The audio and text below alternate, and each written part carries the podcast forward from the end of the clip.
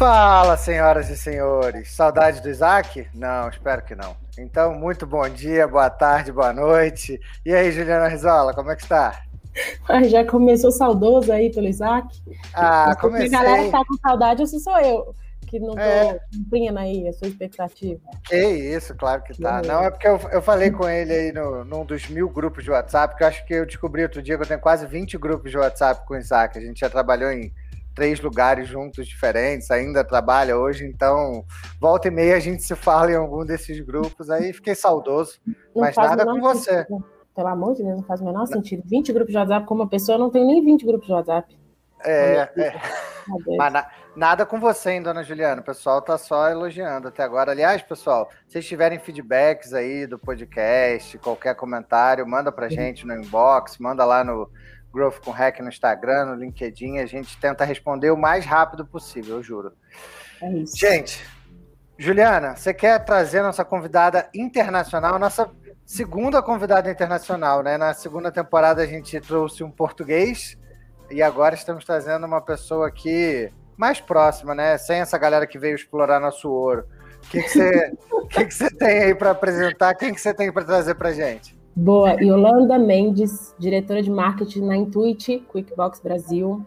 Seja muito bem-vinda, muito obrigada por aceitar o nosso convite. O currículo dela é extensíssimo, essa mulher tem bagagem demais, mas eu vou deixar com que ela conte um pouquinho para a gente. Yolanda, seja muito bem-vinda.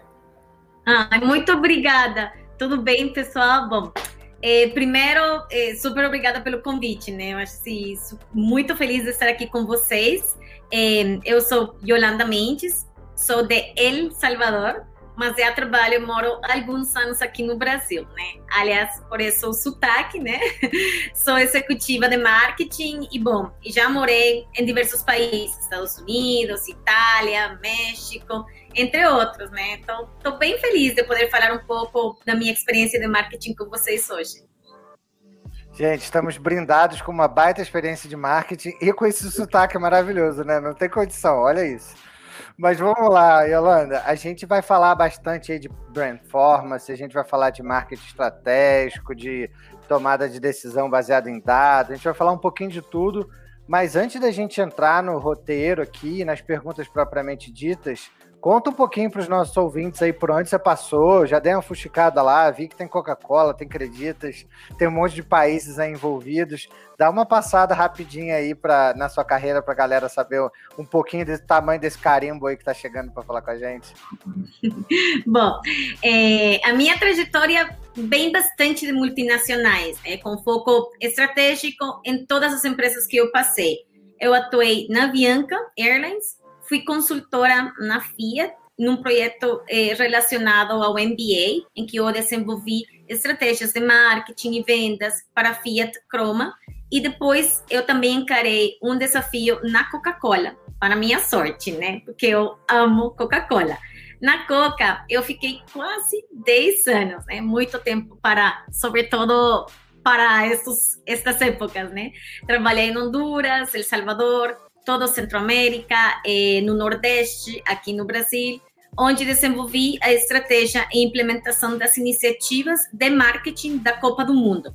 E também fui morar no Rio, onde liderei uma das iniciativas de novos negócios. Depois, eu fui para um mundo completamente diferente do que eu já havia vivido, assumindo como diretora de marketing estratégico da Acreditas, fintech brasileira. E aí eu tive o desafio de estruturar um time quase de zero. E as coisas acontecem de forma muito rápida, né? Na empresa de tecnologia, é, liderei a construção e o desenvolvimento de marca e também atuei diretamente na expansão da fintech para Espanha e México. Agora eu sou diretora de marketing da, da Intuit, né? QuickBooks, no Brasil. E, e assim, a Intuit é uma das principais empresas de tecnologia no mundo. Temos sede no Vale do Silício, na Califórnia, e mais de 40 anos no mercado. Então, a gente desenvolveu o QuickBooks, que é um sistema de gestão financeira para empreendedores, e temos mais de 7 milhões de clientes ao redor do mundo.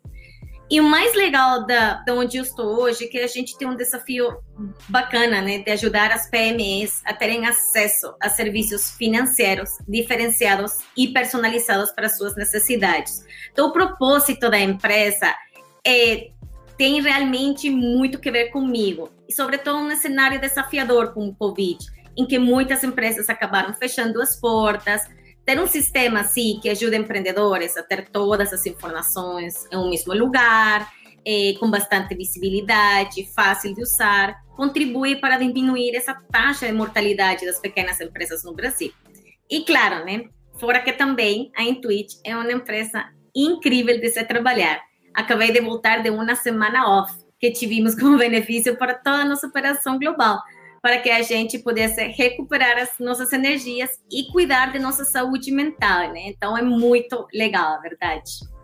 Cara, que bacana essa parte, né? Tem, a gente viu uma movimentação de algumas empresas, acho que o LinkedIn fez isso também, tipo, olha, estamos dando uns dias off, a galera tá cansada de ficar se olhando na tela e tudo mais, é um momento realmente muito complexo.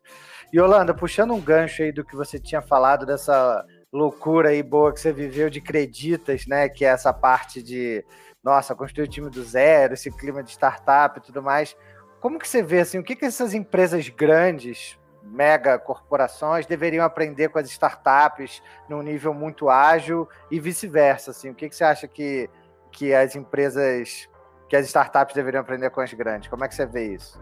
Bom, eu acho que as startups possuem uma pegada muito ágil de fazer as coisas acontecerem. Né? Eu acho que essa é a coisa mais incrível das startups. A cultura horizontal também ajuda com que as pessoas tenham mais conhecimento sobre o que todas as áreas fazem qual é o papel de cada uma, uma empresa, é muito mais fácil circular.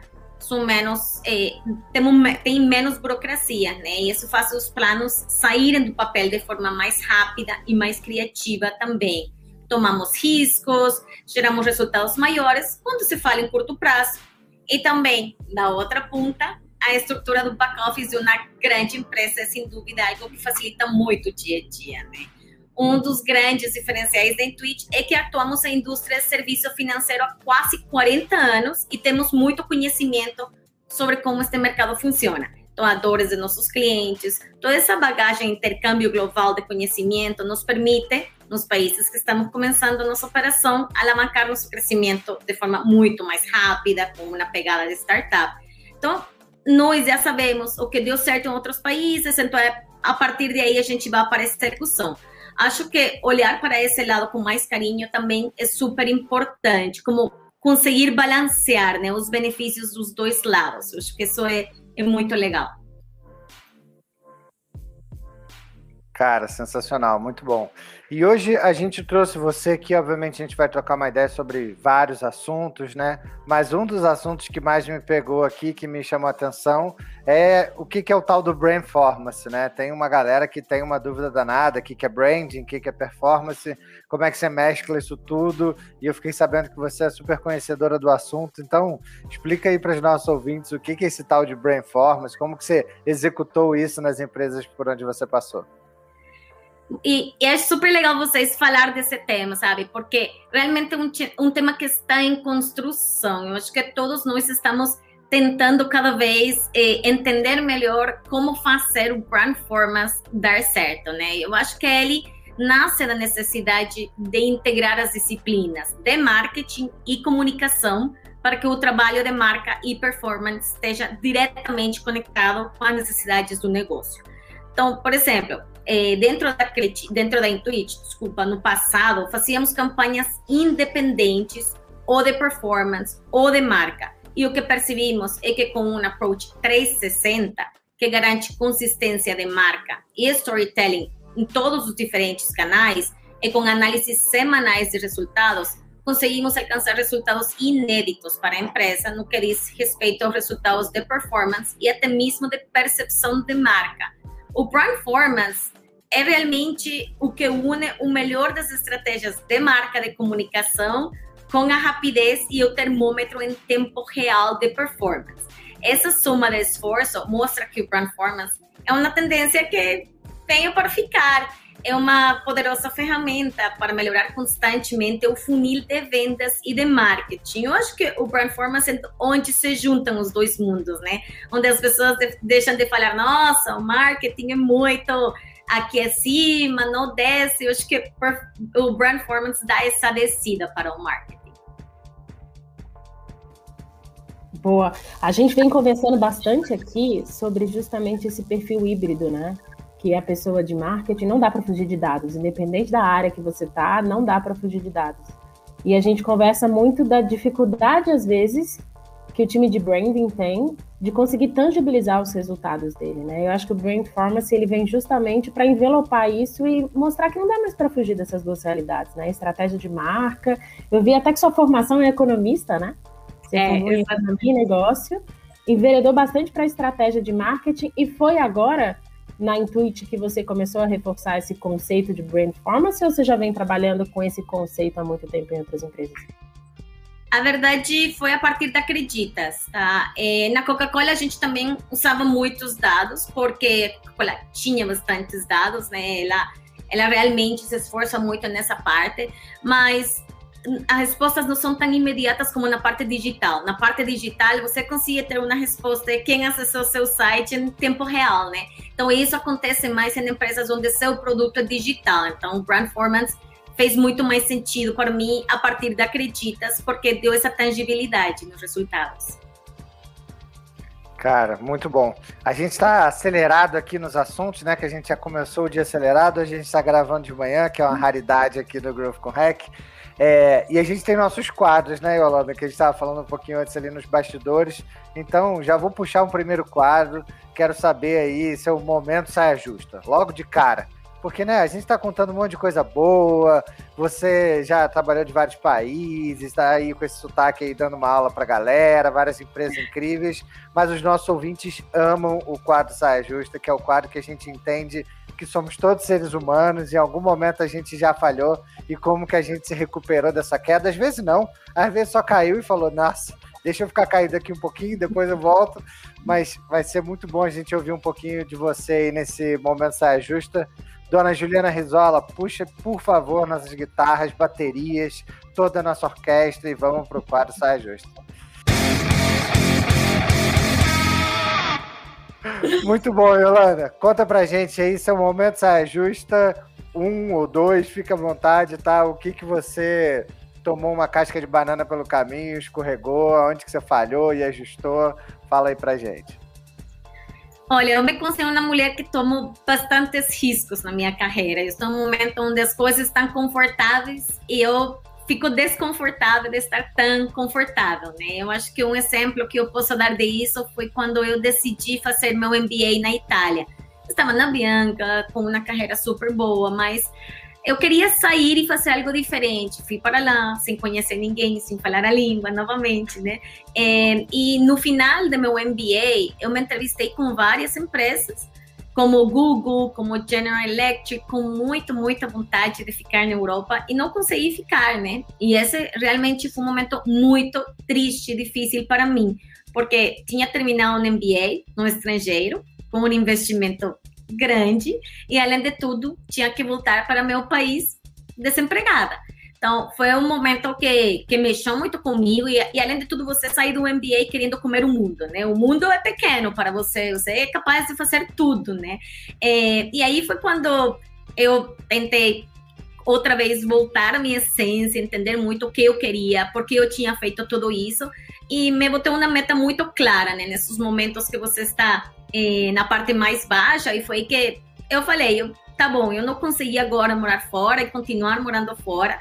El Salvador é um país pequeno onde as oportunidades são limitadas. Então, se eu queria seguir crescendo, eventualmente eu tenho que sair do país, né? E foi aí quando eh, eu decidi voltar, começar e trabalhar em uma empresa multinacional que me desse essa oportunidade eh, para depois conseguir morar fora, né? Bom, e o demais é história, né? Então, assim, agora que eu paro e olho um pouquinho para trás, talvez eh, se isso nunca tivesse acontecido, não teria me esforçado tanto quando entrei na Coca. E sem dúvida nenhuma, né? Tudo que acontece, acontece por algum motivo. Então, acho que esse foi um momento difícil para mim. Aproveitando aí essa história de momento difícil, Yolanda, a gente estava conversando ali nos bastidores e, e, a gente deu uma fuçada, né? A Ju deu uma stalkeada aí, a gente sempre dá uma buscada nos nossos, nas nossas convidadas aí dessa temporada.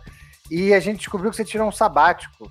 E assim, é, é um assunto que ainda é muito polêmico, né? As pessoas veem, tipo, nossa, não aguentou o ritmo, o que aconteceu e tal. Tem muito preconceito. Eu vejo com ótimos olhos, tá? Então já passou pela minha cabeça algumas vezes. Então, queria entender de você, assim, quais foram os motivos que te levaram a isso, como que você voltou muito mais forte, muito mais energizada. Conta pra gente um pouquinho desse processo aí, desse sabático que você viveu. Bom, eu, eu acho que meu sabático não tem a parte sexy de algumas pessoas, né? Que vão conhecer o mundo, viajar. Esse não foi muito o objetivo do meu sabático. Meu sabático foi isso. Eu fiquei 10 anos na Coca. Eu me questionava muitas coisas de, de ah, porque o que passa com o mundo tecnológico? Eu sinto que eu não estou crescendo e me desenvolvendo na mesma rapidez que o mundo está mudando. Então, eu vi um pouco que na parada, eu estava muito na minha zona de conforto, mas muito no Rio. E foi aí que decidi realmente sair, fazer um sabático, repensar o que eu queria fazer, o que me motivava, onde eu queria trabalhar, onde eu podia ser melhor e entregar o melhor de mim. E tirei esse ano entre família em Estados Unidos e El Salvador, porque eu fiquei cinco anos aqui no Brasil primeiro, eu sou muito longe da família, eu sou muito grudada com minha família. Então, é, voltei e repensei tudo isso, mas foi um momento assim, o sabático é muito legal, mas também tem aqueles seus momentos de crise de e agora? O que eu faço? Qual é o próximo passo? Será que estou muito, ficando muito tempo aqui? Será? Você fica com muitas dúvidas. Eu acho que mais que quando você não está em sabático, né? Você tem muito tempo de pensar e você fala: peraí, oito horas, passou um dia, passou outro. Eu fiz uma ligação, conversei com uma pessoa. Mas assim, o crescimento que a gente tem nesses momentos é gigante, né? Eu aprendi, como te falei, saí, saí muito da minha zona de conforto. Depois eu descansar, estar com família, entender o que eu queria foi, ok, como eu volto? Como eu me recoloco num lugar que talvez eu não sou interessante, eu não sabia nada assim na profundidade do mundo de startups, de tecnologia, não sabia se meu perfil ia ser interessante ou não. E foi assim que eu decidi vir, vir a São Paulo, uns três meses, conversar com pessoas que tinham startups, com pessoas do mundo tech, e foi muito legal, porque eu fiz um networking que agora eu falo, gente, era super. É, um, eu tenho muita vergonha, né, de mandar um e-mail e falar: Oi, Yolanda, tudo bem? Você quer tomar um café comigo? Não, com muita vergonha.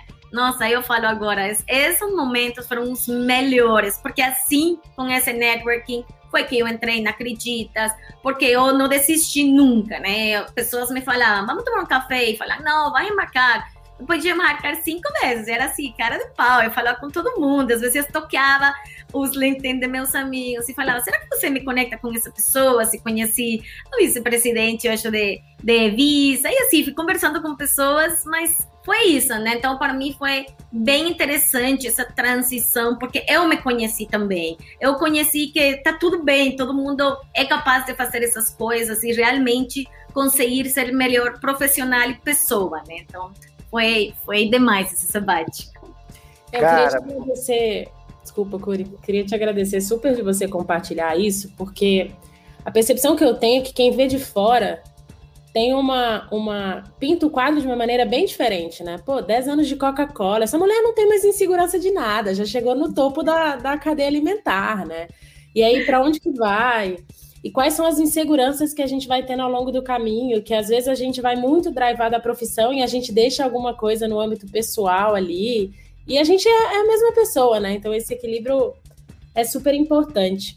Aí, Curi, acho que eu vou aproveitar para puxar um gancho aqui Vai, e existe o outro, nosso outro quadro, Yolanda, que é o momento virada de chave.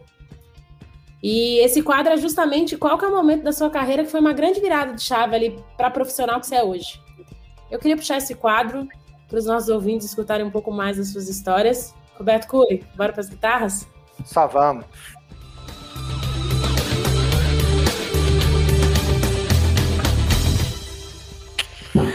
Vamos aí, Yolanda, conta pra gente aí aquele momento que você falou assim, nossa, isso foi marcante. Tem gente que fala que foi um curso, um mentor, uma mudança de um emprego para o outro. Cada pessoa tem uma situação, um grande case que conseguiu botar na rua.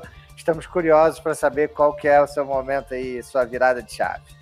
Bom, minha virada chave foi o que estava falando um pouquinho aqui, né? Foi sair da minha zona de conforto. Eu acho que isso para mim foi falar, ok, não é só pensar que devo fazer com minha carreira e mudar as coisas, mas realmente sair do lugar onde o dia a dia está ótimo, onde eu tenho um conforto e uma segurança muito boa economicamente e falar para tudo isso, né? Eu acho que essa foi para mim a virada. Eu, eu estava bem na coca e sair de lá a me conhecer, entender o que realmente mexia comigo. Foi um processo interessante, né? Que me levou a vir a morar aqui em São Paulo, a começar minha segunda carreira, como eu carinhosamente chamo o mundo de tech.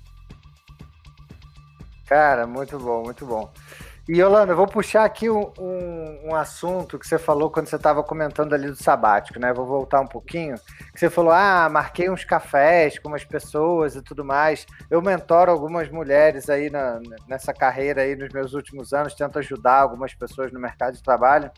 E o primeiro ponto que eu sempre falo é, cara, tenha mentores, tenha mentoras, e assim, dá um oi nas pessoas, dá um oi lá no LinkedIn, dá um oi. O não você já tem, marca um café. E hoje em dia tá tão mais fácil marcar um café, porque você marca um café virtual. Né? Então você marca um café, se o negócio não fluir, não der certo, você abandona ali, não deu e vai para a próxima. Ou se você foi ignorado, tudo bem. É, o que, que, você tem de dica aí para os nossos ouvintes com relação a isso, né? Porque eu valorizo muito o networking, a Ju também, ela tem essa baita rede de contatos, a gente valoriza esse assunto. Não à toa estamos aqui trocando uma ideia, mas tem muita gente que é muito presa, tem vergonha, é tímida. O que, que você tem de dica para a galera sair um pouquinho dessa, desse medo de, de criar essa rede de contatos valiosa? Nossa, eu acho super legal essa pergunta, porque se tivesse me perguntado isso estando na Coca, eu ia falar: ai, não, peraí, deixa isso de fora, não faz, continua a tua carreira, entregando resultados e tudo. Tendo passado pelo sabático, tendo mudado o meu foco né, na indústria, no que eu queria fazer, networking para mim é tudo. E o mais legal é que networking não é tão difícil como as pessoas imaginam. Eu acho que a palavra networking tem aquele estigma aí de, nossa, complicado, né? Você tem que conversar, tem que ser super inteligente na conversa. Não tem que ser tanto assim, né? A gente tem que ser quem é, a essência da gente. Mas é, eu sempre falo, é muito fácil se destacar em networking porque o que a gente lê de teoria, o que todo mundo fala, de ah, manda um e-mail depois uma entrevista, ou manda um e-mail para tomar um café. Ninguém manda, gente. Assim, enviem. Eu, eu fico chocada. Eu tenho agora três vagas no meu time abertas.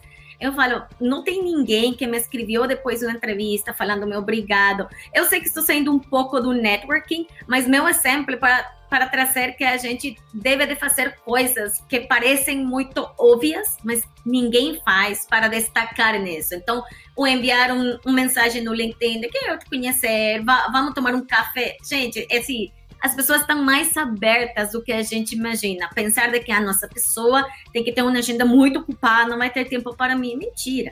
Isso acontece. Se vamos conversar, todo mundo quer conversar, quer escutar. As pessoas que têm mais experiências, queremos escutar das novas gerações também. As pessoas mais novas querem nutrir-se de, dessa experiência também. Então, meu, eu acho que aqui meu convite é faça tenha zero vergonha, não passa nada. Se ninguém vai falar, nossa, eu nunca escutei ninguém falando, nossa, essa pessoa me escreveu para tomar um café. Jamais.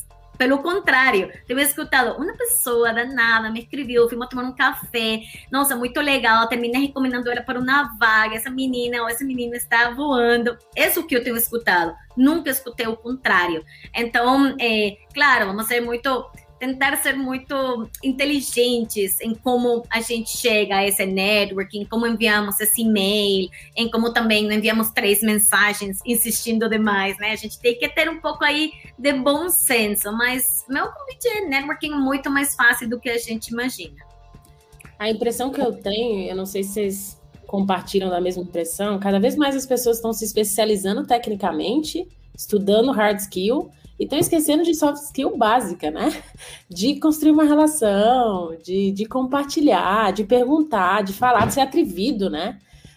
Ah, tá, cada vez eu tô vendo isso mais, menos, assim. E, e, aí os profissionais eles vão ficando tudo a mesma coisa, que eles seguem um by the book, né? Da onde que eles têm que se comportar, o que, que eles têm que escrever no LinkedIn. E aí ninguém vai criando. É um meme, o meme do Buzz Lightyear, que rodou lá no LinkedIn, tipo, estou pronto para o mercado de trabalho, e tem a caixinha de várias pessoas. Gente, se você não mandar, é uma mensagem simples depois, ah, obrigado pela entrevista, foi ótimo. Ou fazer uma pergunta um pouquinho mais fora da casinha, tipo, se prepara, né? Se, pô, se programa para o que você vai fazer ali, não chega desavisado. E a galera, concordo, Ju, a galera tá cada vez mais de, nossa vou aprender SQL, vou ser o um monstro do banco de dados e esquece de dar o bom dia porque está acostumado a falar com a Alexa sem pedir por favor, né? Estamos com uma geração preocupante aí chegando nesse assunto. Não, eu achei super interessante que vocês falam isso, porque eu sofrendo isso agora com as pessoas que eu estou contratando no meu time, né? Eu preciso contratar pessoas que tenham isso de de dar-se bem com o time que eu tenho hoje. Então, eu faço muita questão em, em, na parte de soft skills, né? No que a gente fala os hows. Então, às vezes, o é, que eu estou fazendo agora, quando me traem seus perfis maravilhosos, skills certinhos e tudo, né? Na parte de experiência. Olha, deixa eu fazer uma, deixa eu fazer uma entrevista comportamental da pessoa. Minhas perguntas é, que te acorda de manhã? que te motiva? É, que cultura faz sentido contigo, que líder te inspira, é, como você trabalha com as pessoas. Faço é, as perguntas básicas de se eu fosse perguntar para um colega teu, que fortalezas falasse, que, que, que parte de áreas de oportunidade, né? Então, assim, para mim é muito importante escutar isso, porque se eu aí escuto pessoas que que falam, não, que esta parte para mim é muito mais difícil, ou esta parte, assim, é uma, é uma área de oportunidade que realmente eu vejo que vai ter algum conflito com o time, para mim, não, não faz sentido essa pessoa continuar. Então, assim, hoje, é, a pessoa de recursos humanos faz a parte de hard skills, eu faço as soft skills, e depois essa pessoa passa para todo um processo que a gente fala de Assessment for Awesome, é A for A, que a gente faz um case onde quatro pessoas avaliamos a pessoa. Aí também a gente enfatiza a parte dos hard skills, mas eu já tenho certeza que passaram essas duas partes, né? Então, eu acho super importante essa parte de, de soft skills, definitivamente. Cara, muito bom. Vou jogar até uma pergunta para Juliana Rizola, antes até para te dar tempo de você responder, Yolanda. Eu passei por uma situação não muito tempo atrás que tinha um cara, uma pessoa X, que era muito boa tecnicamente, sabe? Aquela pessoa que você olha e fala assim, cara, entrega, entrega tudo. Mas culturalmente era assim, uma maçã podre, estava completamente ali destoando da cultura da empresa. Todo mundo via, todo mundo falava, mas faltava alguém para tomar a decisão, né? Não era no meu setor, senão já tinha resolvido, mas era alguém que faltava a liderança tomar a decisão e falar assim: olha, tá fora, porque apesar de você entregar muito bem, você não consegue, você não está aderente com a nossa cultura. Então, antes de você responder, Yolanda, vou perguntar para a Ju, porque os nossos usuários deram esse feedback para a gente numa determinada temporada aí de, ah, se pergunta entre si também, vai ser bom. Então, Juliana, conta pra gente aí para dar tempo da Yolanda responder sobre isso também. Ai, gente, eu sofro muito com isso, assim. É... Em que sentido? A percepção que eu tenho é que até tem muitas empresas que vendem a cultura de uma maneira muito forte. Chega um determinado momento que algumas empresas elas ela se permitem abrir mão da cultura para ter alguém high performance ou com alguma característica técnica que alguém dentro do time não tá para alavancar a empresa. E a gente vê o quanto que a empresa acaba perdendo disso. E, gente, uma pessoa que não tem a cultura, ela expulsa umas 20 pessoas que têm cultura. Hum. E uma pessoa que não tem uma capacidade técnica, a gente ensina. Capacidade técnica se ensina, né? Conhecimento técnico se ensina. Então, assim, eu, eu sou um pouco conhecida de ser um pouco intolerante por questão cultural. E dentro do Nubank, eu normalmente faço a Leadership Interview, que é uma conversa justamente sobre liderança, interface com as outras pessoas. Porque você vai vendo, às vezes, até que as pessoas têm até as respostinhas prontas, e na hora que você vai destrinchando e querendo entender mais, as pessoas dão uma bela de uma sapateada ali e não conseguem. Então, assim, eu sou super, super contra a contratação de pessoas porque tem um diferencial técnico, sendo que ela vai de encontro com várias coisas de dentro do time, assim. Já devolve a nossa pergunta então para Yolanda. Yolanda, te demos um tempo aí para você pensar, porque essa foi casca de banana. O que, que você faz aí quando você tem alguém que é muito bom tecnicamente, mas culturalmente não, não tá rodando? Bom, eu acho que, para ser completamente sincera, vamos a base dessa pergunta. Sempre é difícil demitir, demitir alguém, sempre.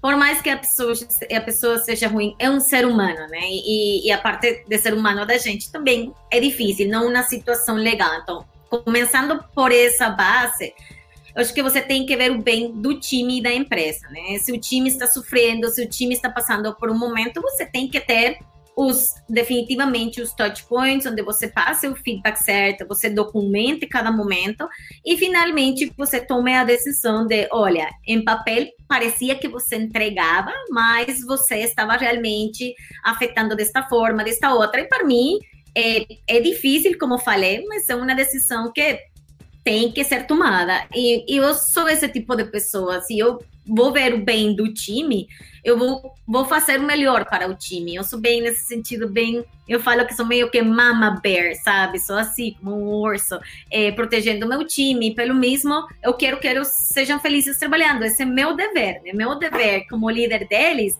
é que as oito ou mais horas que eles trabalham, tomara que seja até menos, é, realmente eles sejam felizes no que eles fazem. E se uma pessoa está criando esse caos em várias outras pessoas, meu dever é tirar essa pessoa desse lugar e fazer as mudanças certas, né? Então, é, acho que faz parte da definição de um líder, né? Não tem como fugir disso.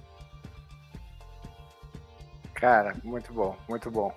Ju, você tem uma maravilhosa para perguntar aqui, e é legal que a gente faz essa, essa troca aqui, Holanda, que eu tenho uma carreira mais voltada no marketing, né? A Ju passou um tempo no marketing também, mas hoje ela é reconhecidamente aí uma pessoa muito boa de produto. É, e acho que ela tem uma pergunta boa para falar de marketing e essa busca de conexões. Solta aí mais uma difícil aí para nossa convidada, Ju, por favor. Boa, Curi. A gente conversa bastante sobre, é, até que a gente estava falando do perfil profissional, né? Das vezes as pessoas irem bem by the book. É, e como é que você vê hoje a desmastificação do marketing, né? Essa busca de conexões reais, essa personalização um pouco mais das, das marcas, das empresas. Como é que é trabalhar nesse cenário hoje, onde isso se torna necessário, né, num diferencial estratégico de marketing? Bom, eu, eu vejo isso de uma forma super positiva. É, como, como falamos, né, é, eu, eu acho que toda a parte de emoção, de realmente se conectar, é crítico. E também é, a gente sabe que branding é um sentimento do público em relação a uma marca, a um propósito. Então, cada vez mais as pessoas estão olhando para as ações das empresas e marcas com mais cuidado antes de ser cliente. Então, eles se perguntam, a empresa olha para a diversidade, como é a cultura com os colaboradores, as pessoas querem se conectar com o propósito de uma marca. E essa, para mim, é uma oportunidade incrível para as empresas mostrarem a que vieram.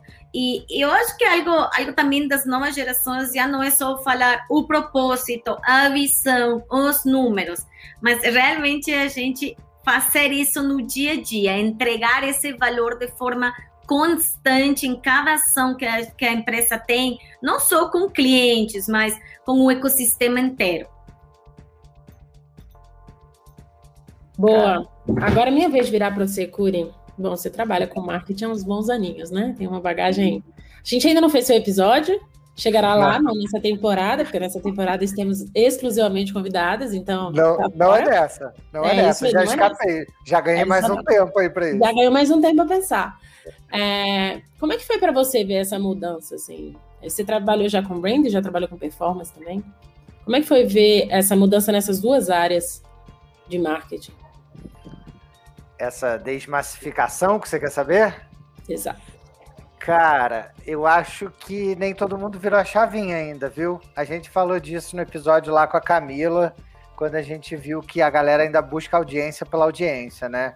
Então, tem o ex-BBB que saiu com 350 e lá os milhões de seguidores e todo mundo vai igual abelha no mel ali, no, no doce, para patrocinar e tudo mais, e você vira mais uma. Parece aquele backdrop de Fórmula 1, sabe? Que tem um milhão de patrocínios, você é um mais um ali naquele cantinho na direita. Então, eu vejo que as marcas ainda não se atentaram a esses valores reais, sabe? Tipo, cara, conecta com quem faz sentido com o seu público, vai no nicho. O, o nicho geralmente ele traz uma taxa de conversão e uma taxa de engajamento muito alta. Então conecta com a pessoa de verdade, seja no, no engajamento com influenciadores, seja no CRM, seja no anúncio que você vai fazer. Então as pessoas sentem falta disso. Elas não querem receber o um e-mail errado, olá first name.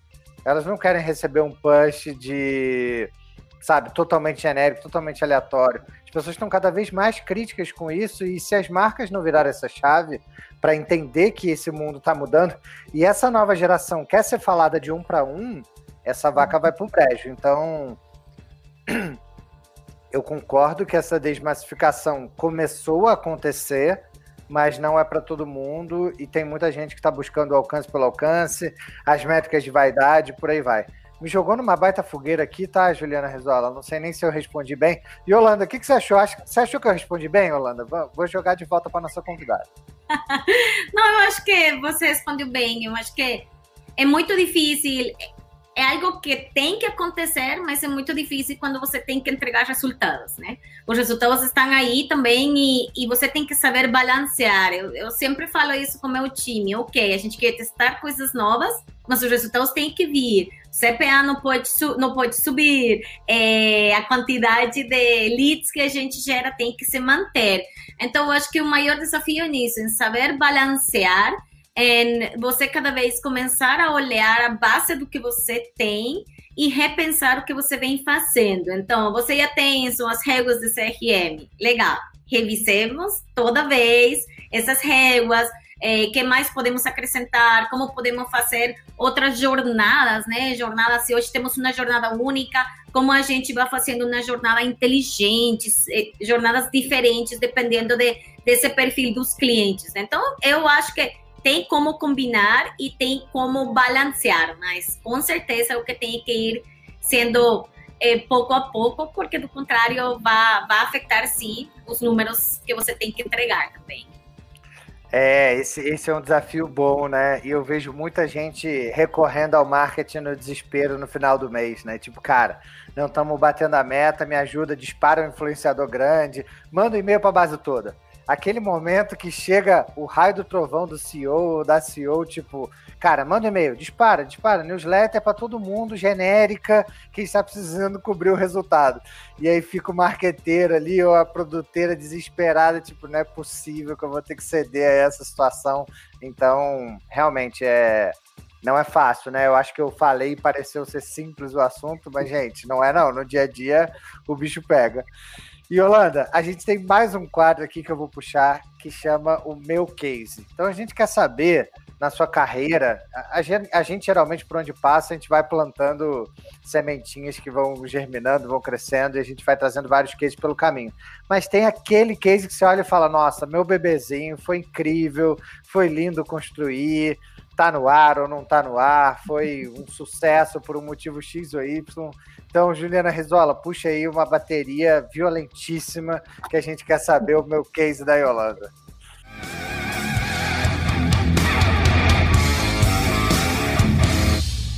Eu sempre falo que a gente tem algo legal que contar, talvez em cada etapa ou cada ciclo que a gente tem, né? Como eu tive na Avianca, tive na eu tive no MBA, mas, enfim, eu acho que o mais recente para mim, o que fica mais relevante neste momento. E do que eu sinto mais nesse momento, assim, digo que eu isso que foi incrível e que construí foi o time da Acreditas. É, eu cheguei e meus gestores foram uns gestores é, inacreditáveis, hoje eles continuam aí, me, eles confiaram plenamente em mim, me deram total liberdade para construir um time de zero numa indústria, empresa completamente diferente do que eu tinha de experiência, né? E eu vi o crescimento das pessoas, consegui ver a formação de cada um deles, as transformações, e também isso contribuiu muito às entregas de zero ao que a gente terminou entregando, né? Isso é muito satisfatório.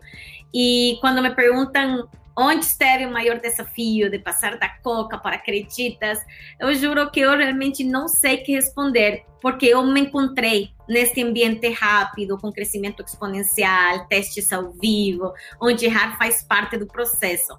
E, e, eu também sei que daqui a uns meses meu exemplo vai ser da Intuit. A próxima vez que me perguntem isso, né? Porque a gente está construindo um time também de marketing único na Intuit, onde cada vez estou ficando mais apaixonada. E para mim, nada faz sentido se você não tem o time certo. Então, não adianta você querer, ah, mas colocamos esta campanha no ar. Gente, se o time não trabalha bem, se você não tem as pessoas certas, eh, trabalhando todas com uma mesma filosofia para realmente acreditar no que eles fazem, não adianta um case para mim que não seja focado neles.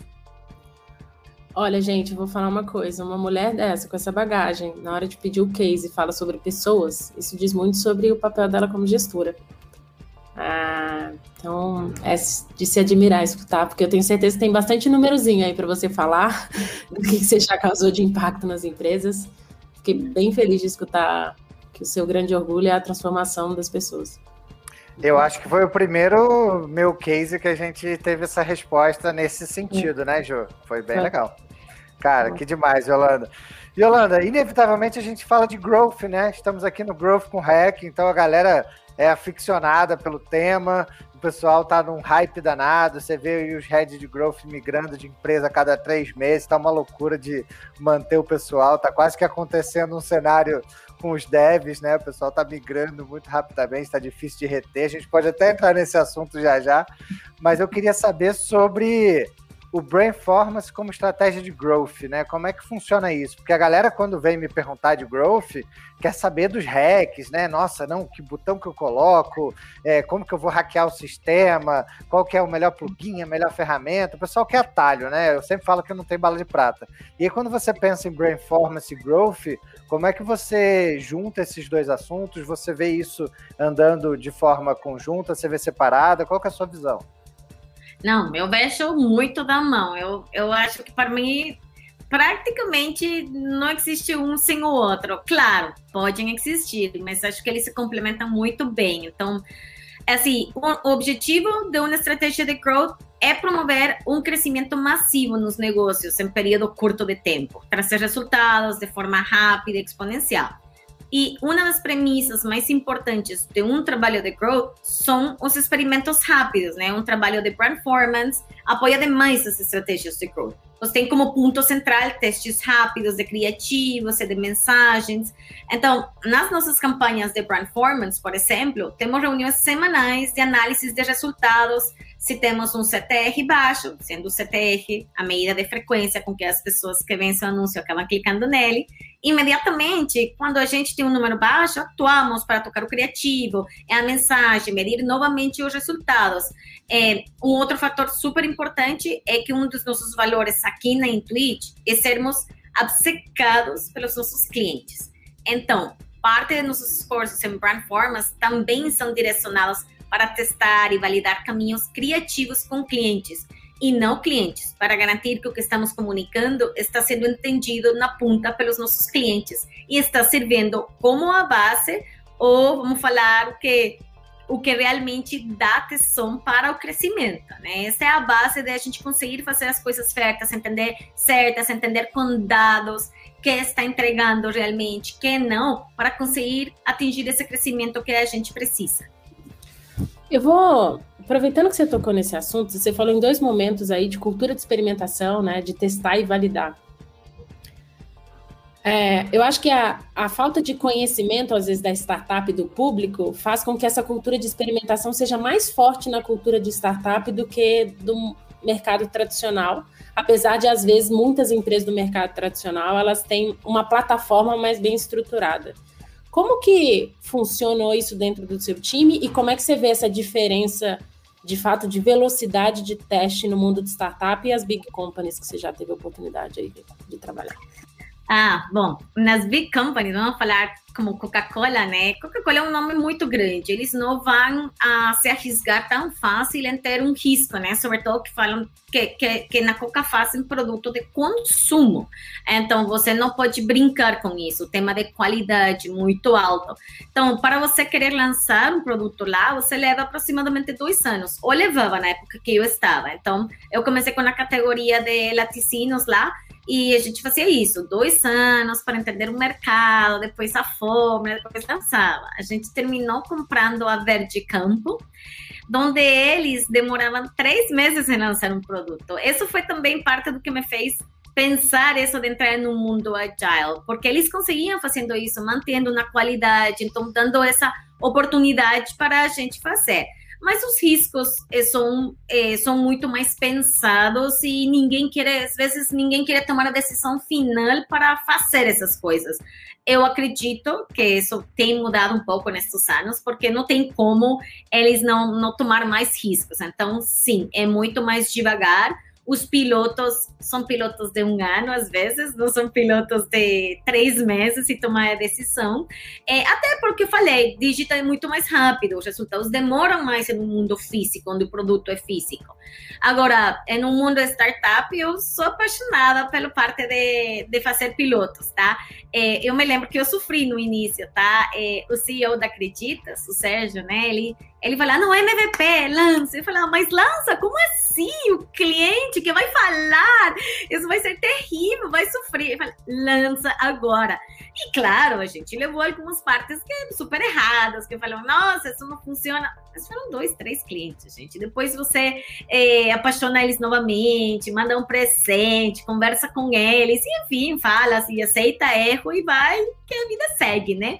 E, e foi muito legal para mim isso. Foi falar, gente, não é tão grande o risco. Vamos fazer, vamos fazer mais disso, vamos nos arriscar. E hoje eu sou super promotora disso na Intuit também. Eu falo, se o caminho, dado que a gente tem na Intuit esse essa empresa multinacional, um pouco, não multinacional, mas uma startup de 40 anos nos Estados Unidos, que tem processos mais estabelecidos, e a gente precisa ser muito mais rápida. Eu, eu nessa entrevista falo, vocês vão by the book ou vocês conseguem ir é, por caminhos paralelos para fazer acontecer? Porque eu vou te falar, eu preciso isto, e eu preciso a resposta de vou fazer como a gente faz, a gente pode pedir desculpas depois, mas a gente tem que fazer, obviamente, mantendo é, as coisas de, da parte dos valores, da parte legal da empresa, que a gente não pode tomar também muitos riscos aí, né? Porque isso aí pode comprometer a empresa. Fora disso, eu vou, vai para frente, entrega, faz, me traz resultados, e as datas, e compromisso e tudo isso. Mas algo que eu sou muito enfática com isso de fazer pilotos em startups é a parte de números, né? A gente chama piloto porque tem que trazer números depois para entender se funcionou ou não funcionou. Não é a venda amor, não é a parte de produto falar que incrível. Legal, gente, isso todo mundo pode falar, mas onde estão os números, né? E essa é uma cultura que cada vez estou trabalhando mais com o meu time de marketing na Intuit, porque é difícil a gente ter esse pensamento, não, não vem tão, tão dado. Então, é, é um exercício que você tem que fazer continuamente. Então, acho que é, a parte de fazer pilotos, de tomar riscos, é muito legal, mas eles têm que vir acompanhados com resultados positivos ou negativos. Eu tenho um sério problema em aceitar que errei, tá? Eu falo para eles, eu sou mais feliz em que vocês venham a me falar que eu errei e que vocês tinham razão no que vocês fizeram, mas me mostra. Eu acho que isso é importante. É isso. Eu brinco no time que eu sou da cultura de pedir desculpa e não pedir licença. Tem que ir. Só que, obviamente, tem né, um checkzinho básico ali de, de, né, de como é que você está implementando isso, tanto que isso está de encontro ou a favor dos valores da marca. Isso não é testável, né? Você ir contra os valores da marca, para mim, não é testável quando você tem uma marca consolidada e tem um, um, uma cultura zelar. Agora, em questão de teste, e outra coisa, né? Independente do tempo que você brainstorm e desenha dentro de casa, quem responde é, seu, é, é, o público na hora do vamos ver, nem é na pesquisa ali no que ele fala, é na hora do vamos ver, ver se tem contratação, se o negócio né, foi até o fundo do funil. Mas não é uma cultura que todo mundo é muito. tem muita resistência, né? E quanto mais a empresa vai crescendo, é o quanto mais a gente tem que se desafiar para não ficar receoso, né? Por exemplo, no Nubank a gente brinca muito isso a gente lançou um produto tem três meses, que hoje tem mais de 6 milhões de clientes. E aí, às vezes, a gente. Um errinho há quatro anos atrás no Nubank impactava 100 pessoas. Hoje, um errinho no Nubank impacta milhões de pessoas, né? Não um erro, né? Um teste que às vezes não deu o resultado que a gente esperava. Então, a gente, a gente tem que se forçar a não cair nessa resistência ao risco, né? É, e você vai crescendo, vai dando medinho, né? Inevitável. Então, por, acho que é por isso que grandes empresas vão ficando cada vez mais burocráticas, vão criando mais processos, porque assim, eu tenho a base de sei lá quantos milhões de clientes, Eu não posso correr o risco como eu corria quando eu era pequenininho. Então, e aí também tem uma questão de perfil de pessoas, né? Então tem gente que quer pedir desculpa em vez de pedir licença, e tem gente que vai precisar pedir licença para tudo. E eu acho que é perfil de empresa, é, nível dessa empresa, tamanho dessa estrutura, mas eu acho que tem mercado para todo mundo, né? É, eu ia falar de que também tem outras coisas, né? Eu acho que também tem ferramentas para fazer é, desses pilotos ou desses testes, é, não menos, não, não, que sejam menos é, riscos, né? Mas que sejam, que a gente tenha algum tipo de, de, como você falou, a base, né? A base de cumprir com algumas coisas. E na Intuit a gente tem esse foco pelo cliente, como eu falei antes, muito grande. Então, assim, toda a nossa área de experience design, a cultura que a gente tem desse valor de é, customer obsession, né? Assim como a gente chama em inglês desse valor que a gente tem, se vive em cada momento. Então a gente tem é, que a gente chama é, D for D, então Delight for Design, CDI, são algumas alguns frameworks que a gente usa para passar pelo cliente antes. Vamos fazer um teste rapidinho, vamos fazer um, chamamos também de Follow Me Home, para entender como ele se comporta é, realmente no dia a dia e a gente participar desses momentos, né? Acho que isso também ajuda bastante ter uma, um melhor senso do que você consegue implementar e evitar erros básicos. Yolanda, muito bom. Você, sem combinar, você puxou um gancho maravilhoso, né? Você falou, ah, tem ferramentas para isso e tal. Eu não sei o que, que você vai dar de indicação, mas a gente vai puxar o nosso último quadro, que é o Isso Não É um Public Post. E aí a gente quer saber o que, que você tem de dica aí, do coração mesmo. Pode ser ferramenta, pode ser livro, pessoas para seguir, metodologia, sei lá, uma peça de teatro, pode ser o que seu coração mandar. Então, Juliana, puxa as últimas guitarras desse nosso episódio maravilhoso com a Yolanda e queremos saber o que, que é o não public post dela.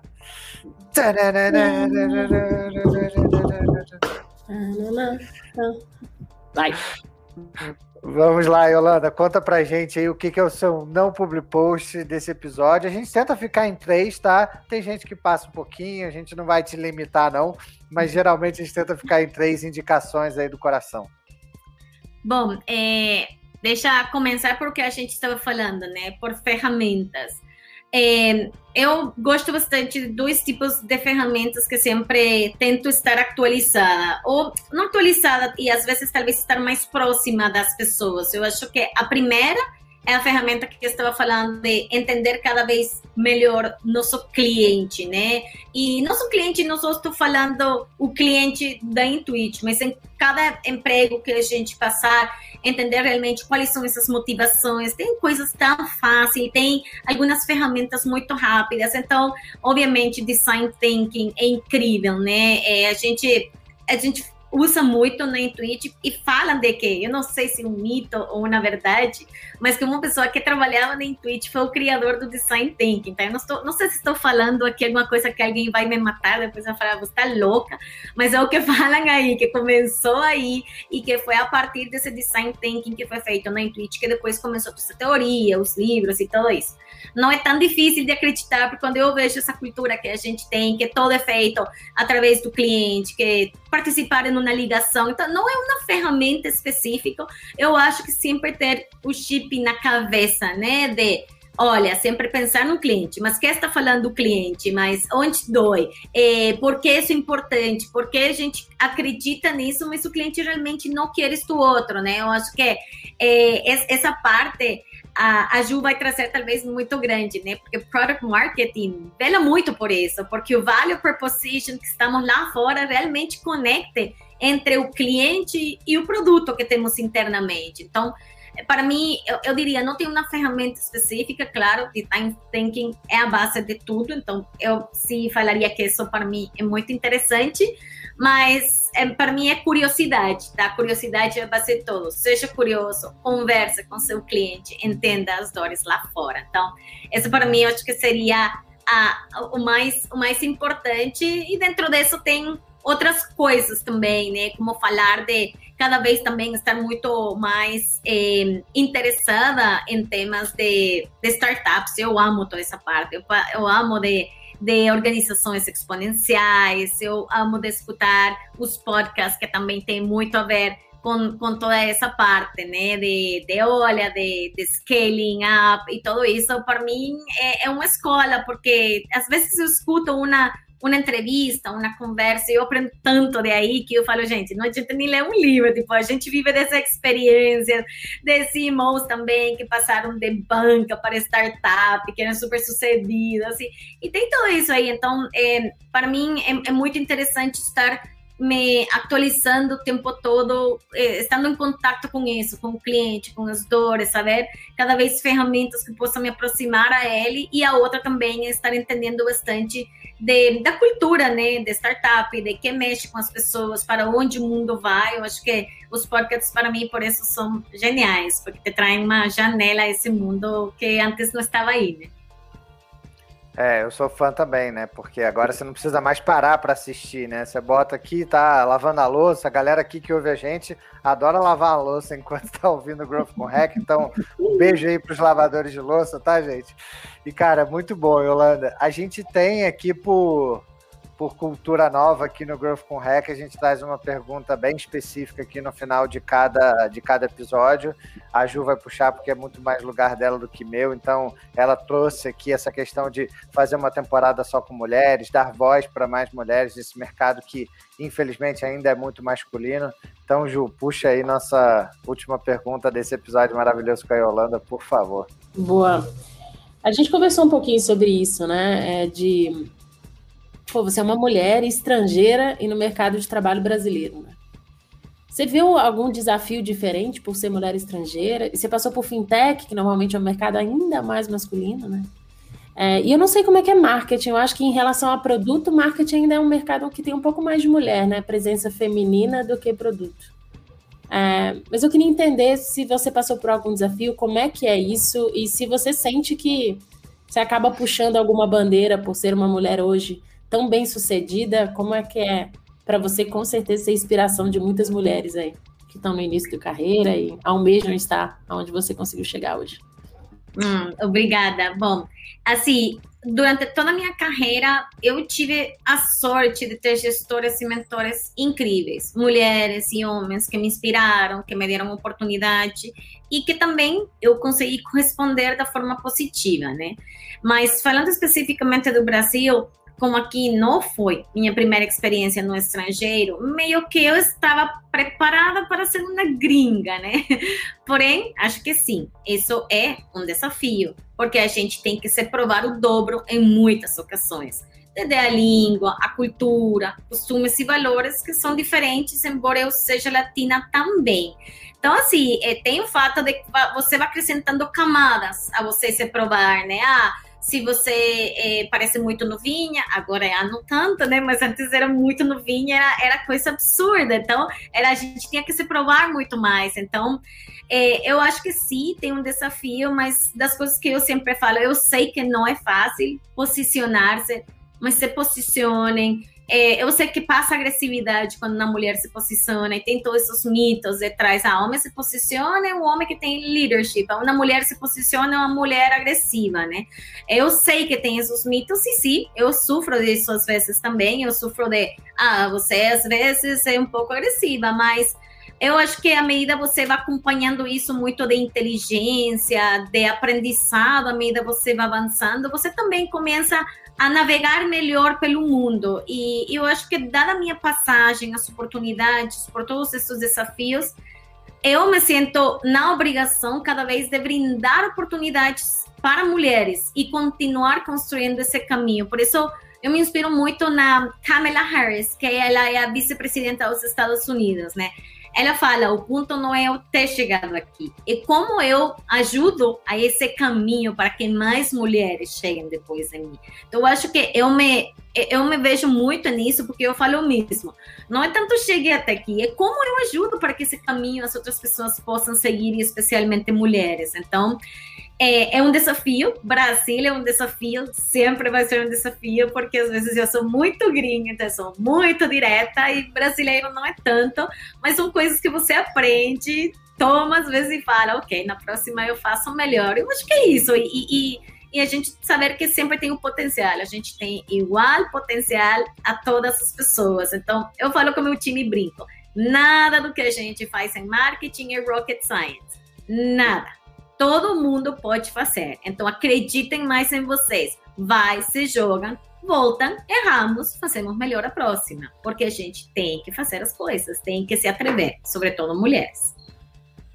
É isso, não é uma competição, né? É, não é só tem lugar para uma, tem lugar para todo mundo e a gente tá junto assim na, nessa jornada assim. O pessoal me eu tive recebi uma, um feedback de uma pessoa que me perguntou se fazer uma temporada só de mulher não era excludente. É porque você estava selecionando. É, o Curi fez uma cara do tipo, não tô entendendo essa pergunta. Não é Mas possível, vezes... 2021, 2021, 2021, senta aqui. Vamos conversar, 2021. amigo. Vamos conversar. Foi um, eu acho que foi um homem, né, que deve ter falado isso com você. é, né, bem provavelmente. É. Mas acho que a Yolanda também trouxe um outro ponto, né, que não é somos mulheres, somos todas iguais, assim. Temos, cada uma tem, tem as suas camadas, né, tem as suas histórias, as suas camadas de privilégio. Então, a gente dá a oportunidade, a gente ajudar a construir. Tem tantas mulheres que abriram caminho para mim, né, para onde eu tô hoje, foram porque tantas abriram caminho para mim, por que não? eu não poder ajudar um pouquinho aí, tentando abrir o caminho para outros. A gente é. tem capacidade, né? É só a oportunidade que falta e a gente está construindo essas oportunidades. É isso. É isso. Cara, muito bom. E, e, assim, a gente viu nas Olimpíadas, porque esse episódio vai sair bem depois das Olimpíadas, mas a gente viu um efeito muito legal, é, especialmente nos times femininos, né? Você via competidoras entre que eram competidoras entre si, por exemplo, no skate eu vi muito isso, né?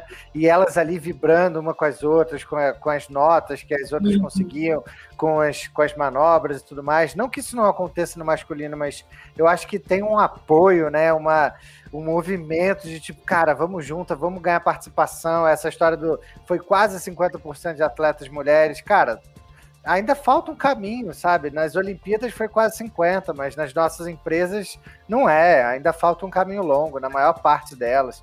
Então, assim, é, é um caminho longo e eu acho muito legal a Ju trazer esse, esse ponto aqui para o podcast e as nossas convidadas encararem de frente essa pergunta que é sempre delicada, né? Tipo, ah, vou me indispor ou não vou me indispor? Aí a Holanda chegou lá e plau, pronto, vou falar, vou falar o que eu penso, acho que é isso. Cara, sensacional. Yolanda, Juliana, acho que chegamos ao fim do nosso episódio aqui. Já nem sei que número que é, porque né, a gente está gravando aqui numa velocidade boa, mas foi muito bom te ouvir, muito legal saber da sua experiência, dessas empresas grandes, muito grandes que você passou, outras empresas nessa cultura de startup, como que isso moldou você como profissional, essa sua preocupação aí com pessoas, né, essa questão da liderança de equipe, erra rápido, aprende rápido. Então, foi incrível, acho que foi uma baita aula. Espero que nossas ouvintes e nossos ouvintes tenham gostado. E brigadíssimo aí, valeu demais pelo seu tempo aqui com a gente, foi excelente. Ai, obrigada a vocês. Eu adorei conversar com vocês. Um papo super legal. Também aprendi bastante de vocês.